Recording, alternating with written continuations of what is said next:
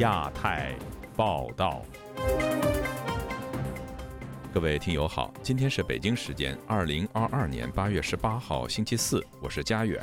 这次亚太报道的主要内容包括：官方警告南旱北涝，长江面临无水发电的危机；中国关闭与美国共同应对气候变化的对话管道；佩洛西访台后，中美两国继续互杠，军演你来我往，外交上也唇枪舌剑。反美式工作，留美式生活。中国反美斗士司马南承认在美国买房。中日关系正常化将满五十周年，但在中国穿和服都算寻衅滋事，这正常吗？接下来就请听这次节目的详细内容。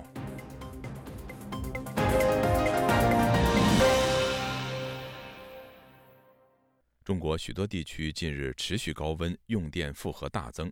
四川的供电商表示，如果无法缓解供电压力，将考虑限制民生用电。对抗气候变化迫在眉睫之际，中美外交官却就气候政策在社交媒体推特上大打口水战。详情，请听记者陈品杰的报道。四川达州电力集团在八月十六日下午发布有序限电预告，指若无法缓解供电压力，打算对民生用电开第一枪。针对供电区用户实施有序限电，其中规定每条线路的限电时间将持续约二点五个小时。除此之外，重庆市也从十七日起至二十四日扩大限电范围，而成都市的多个商场、写字楼也停工冷气，地铁、机场配合限电。人在成都的地质学家杨勇就告诉本台。四川遇到极端高温，但当地的电网系统无法有效应对。杨勇说：“为了气候行动呢，我们限煤、限火电，关停了一些火电。再一个就是新能源建设起步比较晚，没有形成一定的规模。因为这个极端天气，我们可能也是几十年以来碰到的这种情况。预案准备上，应对的一些措施上。”还不是太充分。为了确保电网安全，四川当局发布公告，勒令企业生产全停，从十五日到二十日放高温假，还电于民。不过，仍难以解决供电的问题。作为水电大省的四川，却因为今年夏天旱情严重，影响到长江流域的水量，导致水电发电量骤减。根据八月十二日长江委公布的数据，八月上旬长江流域的降雪量较多年同期偏少六成多，为近十年同期最少。四川省的副省长罗强在九日举行的会议上就坦言，进入七月，四川遭遇六十年一遇的极端高温天气，用电负荷接连六次创历史新高，供电面临。巨大压力，杨勇说：“这些江河水系今年来水偏少，而且偏少的幅度很大，上游来水量的这个减少幅度也是这几十年所罕罕见的，所以来水量减少就影响了这个水电的出力。第二个是水电网的输出现在也在建设和进程当中，特高压这块起步比较晚，原有的这个电力输送系统不是太完善。事实上，不仅中国各城市，全球各地在今年上半年相继传出暴雨、洪灾、热浪、野火等自然灾害，当对抗气候变化迫在眉睫。美中两国外交官却在社交媒体推特上大打口水战。美国驻华大使伯恩斯八月十五日就在推特写道：“美国采取行动应对气候变化，中国政府应该跟进，并重新考虑其终止与美国进行气候合作的决定。”中国外交部发言人的官方账号则是回复：“很高兴听到这个消息，但问题是美国能兑现吗？”一连串美中外交官的针锋相对，引起网民热议，不过也引起广泛的担忧。虽然对抗气候变化在两国合作项目上至关重要，但随着中美之间在包括台湾议题上产生严重分歧，两国是否能在气候议题上合作，令人产生怀疑。美国智库威尔逊中心中国环境论坛的负责人特纳却对此保持乐观。若两国能在对抗气候变化上维持良性竞争，将能够达成更高的成效。特纳说。回顾中美两国在气候、清洁能源、环境合作上的历史，就会发现这些早已存在于美中关系的 DNA 中。这些合作一直在发生。也许我们不会在双边合作进行，也许会与欧洲建立三边合作，也许会更频繁的在全球议题上。在此之前，中国因为抗议美国众议院议长佩洛西率团访台。宣布暂停中美双边气候变化商谈。投身中国环境议题超过二十年的特纳就认为，许多中美的非官方渠道、非政府组织等，仍在气候变化、环境保护相关议题上展开对话和合作。这种交流保持中美双方沟通渠道的畅通，也有稳定双边关系的作用。自由亚洲电台记者陈品杰华盛顿报道。近日，美中两国在军事上动作频频。美国军方星期二表示，成功完成了洲际弹道导弹的例行性试射。中国政府之前则在东部沿海地区举行了多场军演，以回应美国众议院议长佩洛西访台。除此之外，两国在外交上的唇枪舌剑也持续你来我往。详情，请听记者唐媛媛的整理报道。美军证实，八月十六日已经在加州完成义勇兵三型洲际弹道飞弹的例行性试射。这次试射原定于上周举行。白宫国安会发言人科比曾证实，延期是为了避免美中在台海紧张之际局势持续升温，才决定延后执行。五角大楼表示，义勇兵三型导弹试射成功，展现美国核下组的威力。美中除了军事上互秀肌肉，外交上的你来我往也持续进行中。美国国家安全委员会印太政策协调员坎贝尔十二日在记者会上谴责中国对台军演，破坏台湾海峡和平稳定。他的这番话让中国外交系统火力全开，全瞄准了他而来。中国外交部发言人汪文斌在十七日的例行记者会上说：“这次事件是美方一手策划和挑起的，前因后果一清二楚。”是非曲直一目了然，美国无端挑衅在先，中方正当维权在后。他还声称是佩洛西访台打破台海宁静，中国军演则是对台独以及外国势力的警示。汪文斌指出，中国一直以来严正反对美国一个中国政策中所提及的台湾关系法和六项保证，也反对美国透过台湾关系法与台湾政府互动。中国驻美大使秦刚十六日在记者会上则与汪文斌口径一致，表示美国应该要停止指责中国，不要再做出破坏区域和平的事。坎贝尔上周告诉媒体，佩洛西访台并非先例，他的访问符合美国一个中国政策。中国的军演反应过激且具有挑衅意味。坎贝尔还预告，美国将持续航行台湾海峡，捍卫航行自由，挑战中国主张台湾海峡不是国际水域的说法。自由亚洲电台记者唐媛媛报道：中国知名的反美斗士司马南被踢爆2010年在美国买房，引起舆论炸锅。司马南在个人微博录制视频，信誓旦旦地表示家人没有绿卡，美国的房子交给别人打理，家人没住过。环球时报前总编胡锡进出声帮忙缓颊，但网民批评司马南玩双标，炉火纯青。更多人质疑他如何转了人民币二百万元出境。以下是记者黄春梅发自台北的报道。我是东城区居民司马南。从今天开始，我的节目开场的这个贯口要做一点修改。我是中国公民，北京市民，北京市东城区居民司马南。我在美国二零一零年花二十五万美元买了一个房子。啰嗦不啰嗦？但是不这么说不行了。一向以爱国者自居的司马南拿自己的开场贯口自嘲，他还录制几段美国房事丑闻，并以视频和文章的形式招认。他二零一零年花了二十五万七千美元在美国买了一个小房子。铺天盖地都是关于这个事情的报道，我现在必须以非常沉痛的心情啊，跟大家检讨，犯下如此啊严重的。不可饶恕的罪行。曾经批评别人反美是工作，留美是生活的司马南受到舆论挞伐。为了防事，他接受有关方面的询问，他也根据录音整理出问答内容。对于全家是否为美国国籍，他回道：“没有这回事儿。你拿出证据，这房子送你。至于有没有绿卡，美国房子谁住？”他说。我们家没有绿卡，房子交人打理，谁住我不知道，反正我家没人住过。司马南美国买房在社交媒体引发热烈讨论，热门的转帖文章包括英雄见问：司马南的骨子里反美国吗？他改了鲁迅的这一段话，满口仁义道德，却干着吃人的勾当，用在司马南的身上就是满口反对美国，却干着爱国生意的勾当。有网友给司马南算了账，二十五点七万也差不多是一百七十五万人民币。他如何偷运两百万资金出境呢？此时有人跳出来帮司马南说话，胡锡进为司马南护航说：“对美舆论斗争，我认为需要中国的知识分子群体和网络界整体参与。怎么在美国买过房子就没资格了呢？”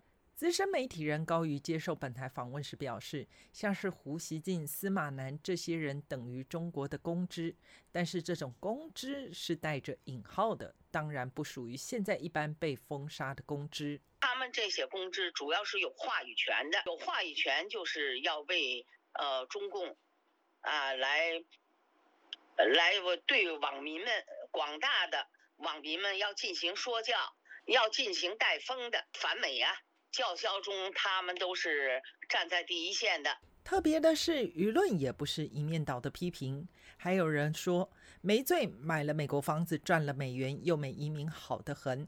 还有人要司马南坚持下去，引领人民群众与对民族国家不利人斗争到底。中国异议人士季风这样解读：大陆的粉红是不长记性的，被骗了无数次，哪哪一次他们长记性了？从美国买房事件公开后，司马南的微博仍然相当活跃，似乎没有遭到封杀或是进口的待遇。季风指出，只要党国有关部门不卖他，司马南就可以过关。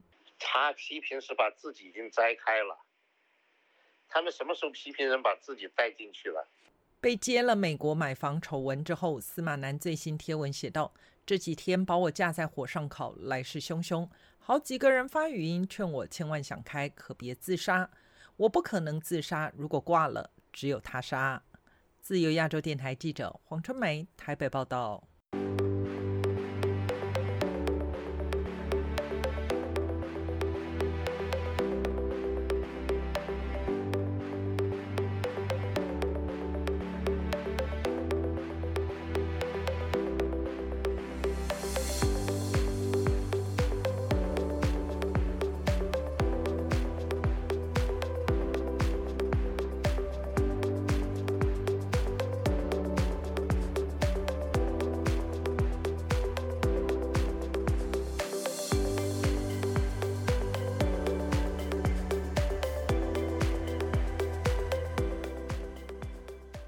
近，一名中国女子穿和服在苏州日本风情街拍照，而被警察以寻衅滋事罪强行带走，引发舆论关注，也凸显了中日关系的紧张程度。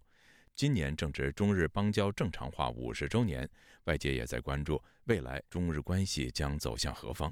请听本台记者凯迪的报道。如果你穿汉服来，我绝对不会这样说，对吧？但是你穿和服啊，作为一个中国人来说，你是中国人。这段苏州淮海街上，警察对穿和服拍照的女子大声呵斥、撕扯服装，并以寻衅滋事罪带走的视频，日前在中国网络上引发热议，甚至引起外媒关注。一名叫绝经的网友贴文质问：苏州日本风情街的事件里，寻衅滋事的为何不是那位警察？对于寻衅滋事这个口袋罪，该网友还说这是滥用职权到了肆无忌惮的地步，是真正的高级黑爱国贼。另一篇来自成影视线的贴文，则为警察的寻衅滋事加以辩护，称只要在公共场合不合适的行为，执法者当然有权利干涉。中国有中国的国情，符合国情的就是合理的，并说这涉及伦理道德等。对此，旅美人权律师滕彪对本台表示，警察的行为完全违反法律与程序。首先，警察他作为一个执法者。一切做法都要有法律依据，呃，要考虑的是是法律，而不是什么国情啊、道德伦理啊、观念这些东西。滕彪说，一些网民认为穿和服就等于亲日，等于伤害民众感情，这是他们的狭隘极端观念，上升不到伦理道德层面，也和法律没有一毛钱关系。今年八月十五号是日本战败投降七十七周年纪念日，旅美时事评论员唐靖远告诉本台。这起女子穿和服被带走事件，实际发生在八月十号，但却在八一五这个时间点上被拿出来炒作，是官方有意为之。它其实折射出来一个中日关系的现状，就是今年是中日的关系的五十周年，对吧？那么我觉得它从种种的这个迹象来看，它至少是已经表明中日关系走到了一个转折点。唐靖远分析。目前中日关系的转折以一系列事件为标志。首先是日本前首相安倍晋三遇刺和中国从官方到民间的幸灾乐祸，这实际上反而大幅度强化了安倍路线在日本的影响力。日本走向正常化国家的进程已不可逆转，未来也必然导致与中国发生更多地缘政治冲突。唐金远还说，第二个标志是中国为转移国内矛盾视线，最近透过一系列涉及日本的事件，进一步煽动反日仇日情绪。这包括南京日本战犯排位事件、取消多地夏日祭活动以及最近的和服事件。他说，这是中共在利用历史牌来压制日本可能对华，包括对台湾政策的一些调整与转变。第三个标志，他认为是美国众议院议长佩洛西访台以及中国随后的军演。中国在演习当中把五枚导弹发射到了日本专属经济区，而这一事件对日本刺激很大。这可能导致日本下决心重新考虑其对华政策，包括对台湾的关系。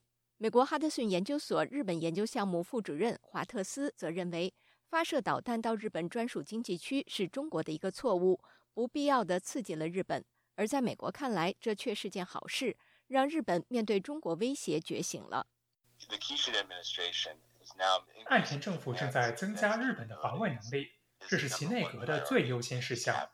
华特斯指出，在加强军事能力的同时，日本也在考虑如何在经济上不再过度依赖中国市场，而增加经济韧性。据日本多家媒体报道，日本国家安全保障局长秋叶刚男正在计划访华，并和中共中央外事工作委员会办公室主任杨洁篪会晤。有日本政府官员透露，秋叶刚男将会传达对中国在台湾周边军事活动的担忧，并呼吁北京自我克制。唐靖远认为，这释放出一个信号，就是日本不想主动与中国恶化关系。谈到这次访问的性质，他说：“这和美国国务卿布林肯和杨洁篪的会晤很相似。他最主要的目的，并不是说是为了要改善双边的关系，而是更侧重于是防止双边的关系走入进一步的恶化，而必须要保持一种沟通。”今年九月二十九号是中日建交五十周年纪念日。但目前外界看不到双方改善关系的意愿与迹象。唐靖远认为，北京不会有诚意利用五十周年纪念大幅改善日中关系，这是由北京自身扩张性路线，尤其是对台湾的侵略性政策所决定。而日本方面也有媒体呼吁官方应取消相关庆祝活动，作为对中国军演的回应。唐靖远预计，日中关系在未来相当长时间内会进入一个低谷期。中国对日本在外交层面上，无论是官方或是民间，可能还会有更多态度强硬的宣示。以上是自由亚洲电台记者凯迪华盛顿报道。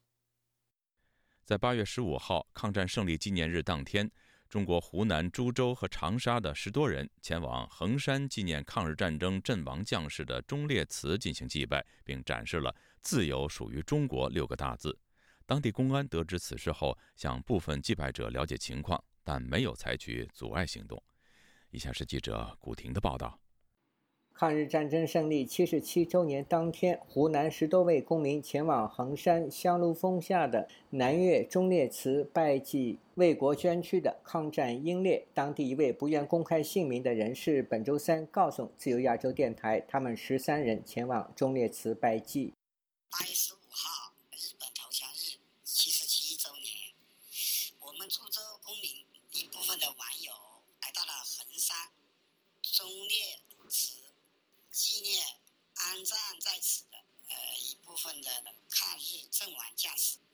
天，有的人就已经被国宝打电话问了这个事实，他们在了解这个事情啊。暂时目前还是没什么拜祭者包括陈晓峰、郭敏、越战老兵任明等人。公开资料显示，南岳忠烈祠位于湖南省中部的衡山香炉峰下，是一九四二年中华民国国民政府为纪念抗日战争阵亡将士而建的祠庙。其建筑仿南京中山陵形式建造，是中国建筑最早、规模最大的抗日战争纪念地之一，也是目前中国大陆唯一一处纪念民国时期抗日阵亡将士的大型烈士陵园。其中一位到忠烈祠拜祭的人士向本台提供的视频中说：“今天是二零二二年八月十五号，抗战胜利。”七十七周年纪念日，我们株洲、长沙两地的网友特意赶过来给这些阵亡将士祭拜，告慰他们的再点嘴，给他们扫扫墓、上上香。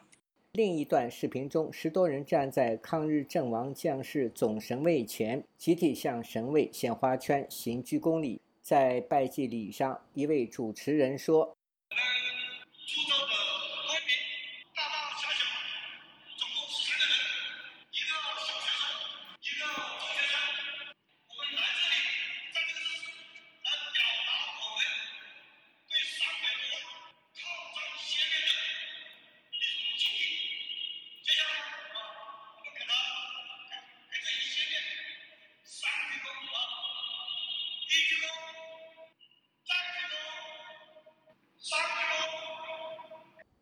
拜祭礼上，多人展示一副写有“自由属于中国”的横幅。众人鞠躬后，个人分别向英烈神位上香和鞠躬。现场人士说，参加这次拜祭的年龄最小的念小学一年级，还有一位初中三年级女生，其余为四十至六十多岁。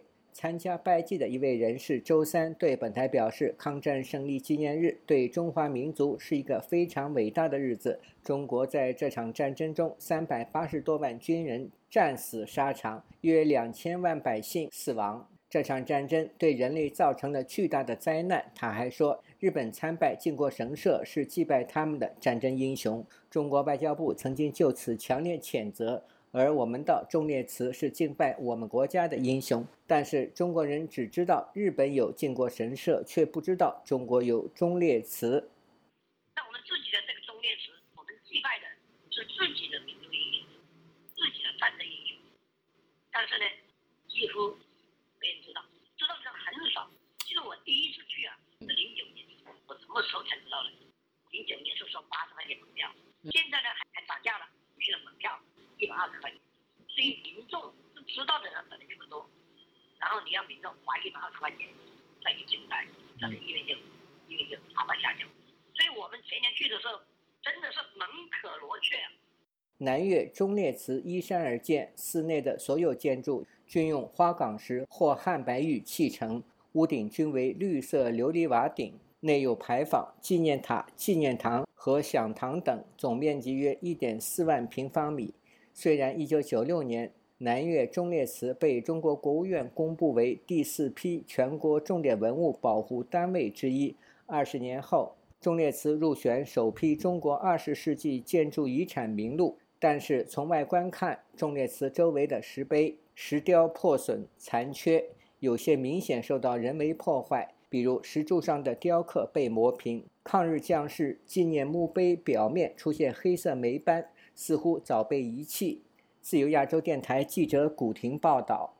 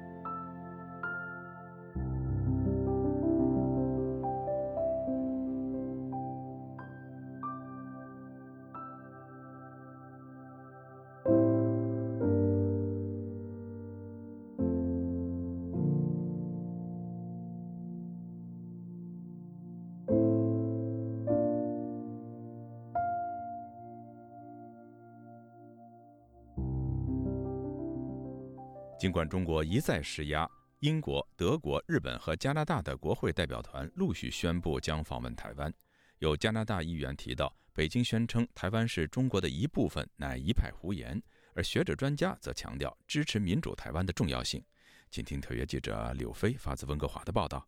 美国众议院议长佩洛西访问台湾，在国际间产生效应，多个国家的国会议员纷纷宣布组团访问台湾计划。加拿大众议院国际贸易委员会主席、执政自由党议员史葛洛表示，至少有八名跨党派众议员将访问台湾，最快十月成行。目前担任加台国会议员友好协会主席的史葛洛坦诚，出访台湾势必引发中国不满。但他强调，访台是必要的行程。他说：“民主很珍贵，是我们所有人每天生活的重要组成部分。我们需要保护其他为自由和民主而战的国家。”另一位自由党众议员麦凯曾多次造访台湾。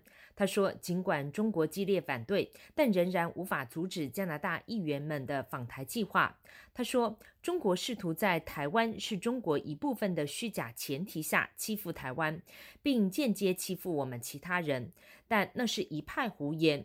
台湾人一再表示要成为一个独立的国家，加拿大应该尽一切努力鼓励台湾表达其民主价值观。”加台国会议员友好协会有八十九名成员，是加拿大参众两院数十个友好小组之一。对于中国当局可能的激烈反应，甚至威胁报复，驻加拿大台北经济文化代表处代表陈文仪强调，加台两方政治人物互动实属平常。上一次友好协会组团访台是二零一四年。其后仍然有一些国会议员陆续访问台湾。上个月，台湾立法委员也造访加拿大。国会议员在民主国家呢，它代表的是老百姓啊，它是一个民意的展现。那我们可以看到，呃，加拿大现在各界呢，对于呃增进呃台湾跟加拿大关系，都是保持一个呃正面而且积极鼓励的一个态度。那国会议员到台湾去访问，事实上是有它的正当性。在渥太华大学任教的中国问题专家玛格丽特·麦凯格·约翰斯顿乐见盟国们纷纷表态访问台湾，很自豪加拿大能够无惧的对抗中国，在台湾问题上也保持一贯立场。他说：“渥太华不仅批评中国在台海地区的军事演习，还积极与台湾官方互动。例如，加拿大国际贸易部长武凤仪今年陆续与台湾行政院政务委员邓振中和经济部长王美花举行视讯会谈，商讨启动双方投资促进及保障协议探索性讨论。”玛格丽特·麦凯格·约翰斯顿说：“除了国会议员访问台湾外，他期盼吴凤仪尽快访台，因为距离一九九八年工业部长曼丽到访台湾后已经很久了。” Mary Ng has held several virtual meetings with Taiwanese ministers already. I think 吴凤仪已经和台湾多个部长级官员举行过视讯会议。我认为他是最适合亲自访问台湾的那个部长。而且，加拿大秋天即将公布印太战略，台湾应该会被纳入战略方案中。吴凤仪下个月将到菲律宾访问，今年底前很有可能会访问台湾。英国国会下议院外交事务委员会八月初宣布，将在今年十一月或十二月初访问台湾。这个星期，德国联邦议院人权委员会一个代表团也说，十月会访问台湾。日本国会最大团体日华议员恳谈会会长、执政党自民党籍的众议员古乌圭斯也说，八月二十二号计划率团访问台湾。自由亚洲电台记者柳飞温哥华报道。香港英文媒体《南华早报》近日披露，美国联邦众议院议长佩洛西八月初访台时，解放军动员海空军力量追踪他的专机失败，美军在电子战上更胜一筹。不过，多名专家质疑中国媒体刻意放话，别有目的。以下是记者夏小华发自台北的报道。中国官媒中央电视台报道，佩洛西访团搭乘于二号自马来西亚首都吉隆坡飞往台北的专机，中国解放军海空大动员在多个不同的据点展开全面的追踪与跟监。央视引述中方学者指出，目的就在威慑美方。不过，南华早报十四号报道，解放军多架战机与零五五型驱逐舰却跟丢了。南华早报引述不具名的消息来源透露，解放军调度电战机如歼十六等若干架。以及多艘的战舰试图锁定佩洛西的专机，但没有成功。因为美国国防部指派护卫佩洛西的美军航舰打击群借由电子干扰，使得解放军几乎所有的电站设备都挂了。南华早报指出，根据军方的消息来源和军事专家分析，在佩洛西专机抵台之前以及他离台之后，解放军发动报复性的围台军演，美中双方在侦察与电子战展开激烈的攻防。但解放军出动海空兵力追踪佩洛西从马来西亚起飞的专机，意图震慑，却被美。美军彻底反制。中美双方在南海以及台海上空以电子战过招，解放军可说是打败仗。对此，台湾淡江大学国际事务与战略研究所助理教授苏子云接受自由亚洲电台采访，认为南华早报的报道可信度很高。佩洛西出访之前，中国外事和国防系统就扬言不会做事。胡锡进还威胁，如果美军执意半飞，解放军有权驱逐击落，当心机毁人亡，极尽威吓的姿态。美方则重视航行自由，并保护。海外侨民旅行安全，何况是政治领袖被其他国家威胁，会用尽方法护航。苏子云说：“佩洛西的专机很可能是一个假讯号，因为这个系统早就被 I C O 就是警告，它有治安安全，很容易造假。美方可能用这个系统先来误导，那中方他当然知道这个系统是不可靠了，所以他想透过自己的军事的装备，包括空警五百，就是空中预警机，然后同时出动他最新的零五。五型的这个神盾驱逐舰，海空联合这个雷达搜索的方法，然后抓住这个佩洛西女士的飞机或者是干扰机，哦，去反干扰美军，呃，包括呃所谓的歼十六电战机。结果美方的电战系统还是比他强太多了。佩洛西抵达台湾的呃当晚，美军呃就是从冲绳基地起飞很多的电子战的飞机。那雷根号本身上面也有 ES 八电战机，所以呃，在美国海空军的护航下，美中双方可能在这个虚拟的电子战空间已经交手。那中国落败，令人不意外啦。苏子云提到，美军在电站上的硬件与软件城市开发和演算上远超过解放军。不过，美台不能因此轻敌，解放军的追赶进度还是快。苏子云说：“这一次的电子战的交锋，我个人是把它称之为是一个电战贺族。美军借由这样的方法来贺族解放军，让他理解，如果一旦真的采取军事行动的话，现代的战争，呃，在电子作战被称为续战。如果你连续战都没有办法赢过。”美军那后续的战场管理、精准打击，通通是无效的。不过，外界盛传当时一度有七十万人透过航班追踪网站追踪佩洛西疑似搭乘的专机，何以南华早报却披露解放军追踪失败？台湾另一名军事专家陈国民则持不同的观点。觉得这个这个说法实在是有点夸张啊，因为哈佩洛西的专机来台，他都有开着飞航一些情报资讯，那这些资讯呢，连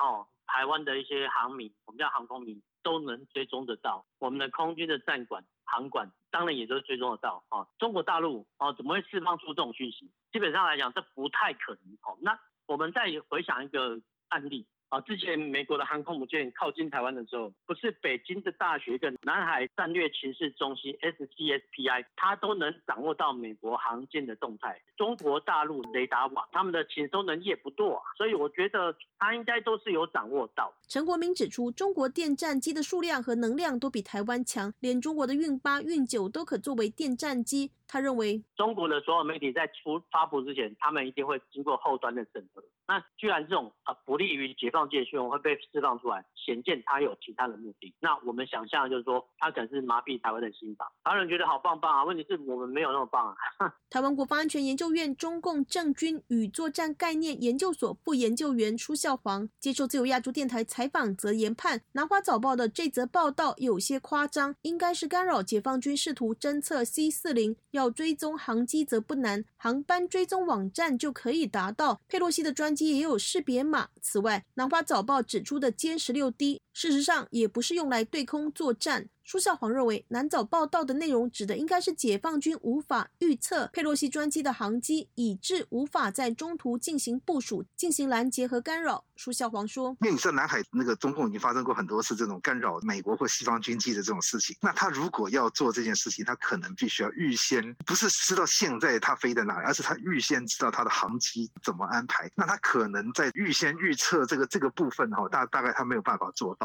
也许美军有一些欺敌的方式，因为后来我们也看到。”它的航线是绕一圈从菲律宾这样子出去嘛？这其实出乎很多人的预料之外了。自由亚洲电台记者谢小华台北报道。中国房地产市场危机四伏，让长期依赖土地财政收入的地方政府也受到影响。为了拯救房市，中国多个地方政府发起了公务员多买房的动员令。不过，舆论界批评此举简直就是胡闹。以下是记者唐媛媛的整理报道。中国政府今日推动一系列政策，希望解决中国低迷的房地产交易市场。中央的政策在短期内尚未见到具体成效之际，地方政府也努力推出政策救市。这回把脑筋动到自己人身上，鼓励公务员多多买房。网上近来有一段视频流传，湖南常德市石南县县委领导在十六日的石门县房产交易会开幕典礼时说道：“我希望在今天的会议上，我们各位同志们。”各位领导要带头购房，买了一套，买两套，买了两套，买三套，买了三套，买四套。此外，丝县官方微信公众号同一天也发布了关于共创房地产业繁荣的倡议书，内容提到。广大公职人员要积极响应，带头抵制安置房违规交易，发动身边亲友以实际行动参与到购房活动中来，携手推进私县房地产市场平稳运行。官方连公务员的亲友也不放过。然而，中国的烂尾楼问题迟迟未解决，民众更不敢下场投资。据美国彭博社报道，中国有不少中产阶级因为烂尾楼问题背负数百万元房贷，却迟迟等不到交屋。烂尾楼现象使企业与与民众对于投资房地产市场的态度保留。另外，烂尾楼的业主为了要维护自身权益，彼此串联断供、拒缴房贷，这可能引发对中国金融行业的冲击。相关恶性循环效应仍在发酵。中国地方政府想靠鼓励公务员买房来救市，也引发网民嘲讽。不少网民批评私县官方的倡议书根本是胡闹，还有人质疑纸上谈兵是站着说话不腰疼。中国过去两年历经疫情冲击，不只是各地房地产价格受影响，不少建商爆出经营危机，更让房地产行业成为中国经济陷入危机的地雷之一。今年七月，中国官方资讯显示，唐山等三十四个城市房价低于两年前水准，郑州等六个城市房价更跌回到五年前水准。另据中国房地产市场研究机构克尔瑞研究中心八月的最新统计，中国百大房企七月销售额年减近四成，前七个月累计销售额年减约五成。自由亚洲电台记者唐媛媛报道。中国国务院总理李克强召开经济大省政府主要负责人座谈会，会中指示广东、江苏、浙江、山东四省要完成财政上缴任务，坚持政府要过紧日子，并要求多想办法促消费。有学者认为。上海封城造成其他省份要扛起更大重担，而在民间对经济前景没有信心的情况下，人民银行要靠降息促进经济，成效恐怕有限。以下是记者夏小华的报道。中国国务院总理李克强十六号在深圳召集了广东、江苏、浙江、山东、河南、四川等六个省领导人，召开经济大省政府主要负责人座谈会，采实体和视讯会。李克强指出，六个经济大省经济总量占全国的百分之四十五，是国家经济发展的顶梁柱，要发挥经济关键的支撑作用。六个省里面的四个沿海省份，包括广东、江苏、浙江、山东，在地方对中央财政净上缴中贡献超过六成，要完成财政上缴任务。台湾中华经济研究院第一研究所所长刘梦俊接受自由亚洲电台采访指出，传统以来上海财政上缴的贡献最大，这次李克强没有点名上海。其中有一个特别突出的，就应该是上海嘛。但是这次上海不是那个嘛，疫情嘛，封城，对不对？对。就其实是好几个省当中，其实上海上缴的财政贡献最大的一个地方嘛。传统以来都是这样，他就没有讲上海了。的确，上海你现在逼着他，他也无能为力啊。所以干脆就不找他了。其他的地方就要要扛起更大的责任、更大的负担了。刘梦俊提到，因为疫情，包括频繁做核酸，各个地方防疫支出增加，很多城市封控、管控经济活动。此时要促进经济复苏的活力，像河南、江苏、广东等人口多的省份，经济贡献大，总比找新疆、黑龙江、青海这些地方上缴有利。台湾国防安全研究院国家安全研究所副研究员林雅玲接受自由亚洲电台采访，也指出，今年上半年中国它三十一个省份城市里面，全部都是财政赤字的，包括中央现在也是面临财政赤字的情况。可是问题是，它现在一方面是它需要去做投资。因为现在整个中国的经济状况其实是很糟，完全是没有内需的这种情况。那民众其实是不消费的这种情况之下，他其实现在能够靠投资去拉动这整个经济的成长。中央它本身它又要控制整个中央的财政赤字率不能太高，他们原本今年定的目标大概是百分之二点八左右。包括他其实在今年的时候，他有要求呃中国人民银行他要上缴那个钱给那个中央。中国第一财经网报道，中国财政部的数据显示。二零二二年，中央对地方转移支付预计将近九点八万亿元，规模为历年最大。从增幅来看，增加百分之十八，增幅为近年最高。对此，刘梦俊分析，因为疫情，很多小区闭锁管理，地方经济消费内需冲击大，造成失业，也影响地方财政。基层金融乡镇银行也出现了挤兑的问题。此外，土地财政过去是地方的重要财源，房地产受重创之后，地方收不到钱，这些都是中央对地方拨补增加的可能原因。刘梦俊还说，有些地方公务员啊，那是薪水都要扣，要减薪啊。甚至有些地方里面，学校老师，甚至连连乡镇的公务人员的薪水都扣，都好几个月都拿不到了。李克强会中指出，六个经济大省经济总量、市场主体数量以及吸纳就业都占全国四成以上，经济大省要勇挑大梁，稳定产业供应链，要有力的应对第二季的超预期冲击。六月经济趋稳回升，而七月延续恢复发展的态势，但仍有小幅波动，是要起而不可落。李克强说，各省要坚持政府过紧日子，盘活财政存量资金，保证财政收支平衡和基层的三保，也就是保基本民生支出、保工资发放以及保运转。李克强并要求要多想办法促进消费。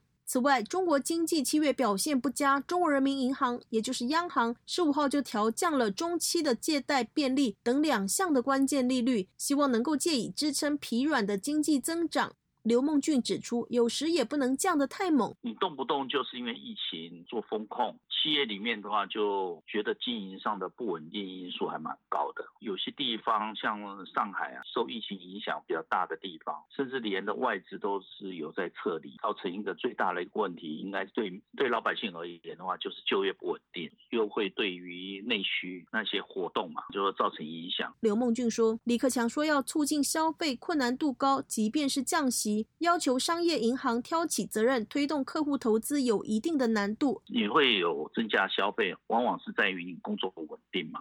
未来收入确保无余的时候，你才会促进消费。整个人口老化的情况的时候，这种消费会更加保守。林雅玲则分析，央行降息的目的是要降低社会融资成本，提供市场上的资金流动。中国它在七月的时候，就是它的整个信贷的增速下滑的，而且它不管是企业或者是民众，他们其实他们的借贷、信贷都是在下滑。另一个反而是他们的存款也都在增加了，所以就表示说，其实现在在整个中国的社会上，不管是企业或民众，其实都没有想要去借钱。那对于企业来讲，就是企业间不借钱，就是表示他是不想，他没有那个去做长期长，不管是长期或短期投资的这个打算。那表示他其实对于整个经济前景看，其实看起来是不乐观的。自由亚洲电台记者谢小华台北报道。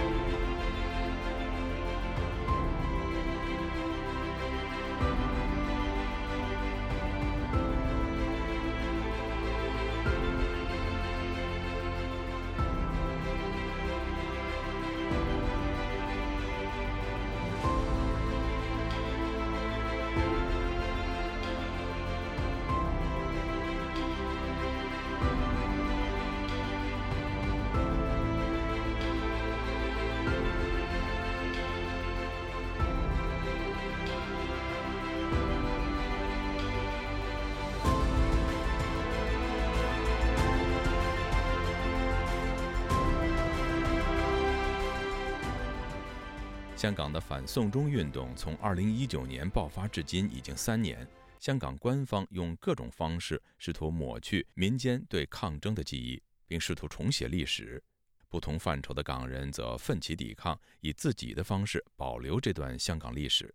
继时代革命和李大围城之后，香港抗争纪录片《因为爱所以革命》将在伦敦首映。这部以所谓素人为主角的纪录片，希望为观众带来什么样的启示呢？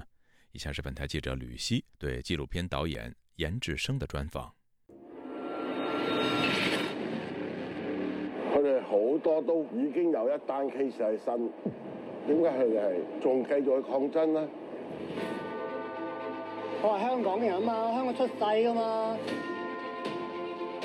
香港而家淪陷啦。这是香港抗争纪录片《因为爱所以革命》预告片当中被访者的呐喊。纪录片的被访者有一个共通点，就是全部都是素人，也就是名不见经传的普通香港人。当中有中年大叔、南亚裔学生、前线抗争情侣等等。诚如影片介绍的一句。是他，也是你和我的素人抗争故事。纪录片的导演严志生本身也是第一次拍摄长篇纪录片的素人。当年读完编剧课程以后，他独自拿起摄影机，从一九年的六四三十周年集会开始，记录反送中运动爆发前夕的六四烛光晚会。他表示，当初只是单纯想要记录台湾引渡条例修订引起的民间示威。但其后一次经历，让他决定要认真的把拍摄的素材制作成纪录片。那是一九年七月二十八号，当天香港警察向示威者释放大量的催泪瓦斯，正在拍摄的他被浓烟淹没，几乎失去了行动能力。在这关键的时刻，有一只手拉着他的衣服往后抓，将我拉入个遮阵嗰度，一二一二咁将我掩护，期间就一路帮我洗牙。前线抗争者把我拉进伞阵，喊着一。二一二，给我掩护，并帮我洗眼，让我可以完成当天之后的拍摄。当时对我而言是很戏剧性的。我原本作为一个记录的人，是透过我的镜头去看看走到前线的年轻人面对枪炮是否恐惧，面对什么危险。在那一刻，我自己仿佛成了他们中的一员，被他们救起。纪录片以素人为主轴。被问到如何选取被访者，严志生更觉得是被访者选择了他。他提到了影片当中一位南亚裔的学生，在他被捕并从羁押所释放出来以后，他主动向研究生表示他有话想说。由细到大俾人歧视，但系去到今次嗰场运动，诶，佢他从小到大被歧视，但到了这次运动，因为大家蒙面，因为大家看不到对方的样子，所以凡是有人称呼他为手足。这两个字对他意义非常重要，他很感觉到香港人的身份，在那一刻。他真真正正觉得我就是香港人。一九年的香港反送中运动吸取了过去的教训，在运动初期已经发展出不切割的原则。无数香港人默默在各自的岗位付出，发挥兄弟爬山、各自努力的精神，成为没有面孔的抗争者。也只生希望外界在关注深陷牢狱的政治人物之余，也不要忘记镁光灯照不到的素人。我自己都係一个素人，我都係冇人識。我自己也是一个素人，没有人认识我。幕后的他们，受访的他们，再加上我，全部都是素人。我会看到，直到当下，所有的政治检控其实没有停过，有很多人当时付出了，现在正默默承担不该如此的后果。这些素人是镁光灯照不到的人，所以我更希望把他们的声音、他们的故事带出来。随香港政治风险越来越高，研究生在去年十一月带着所有的硬盘到了英国，完成纪录片的后置工作，并决定留在英国申请政治庇护。目前，这部纪录片已相继被带到瑞士的纪录片影展以及澳大利亚的香港电影节，并将在本月二十号在英国伦敦举行首映。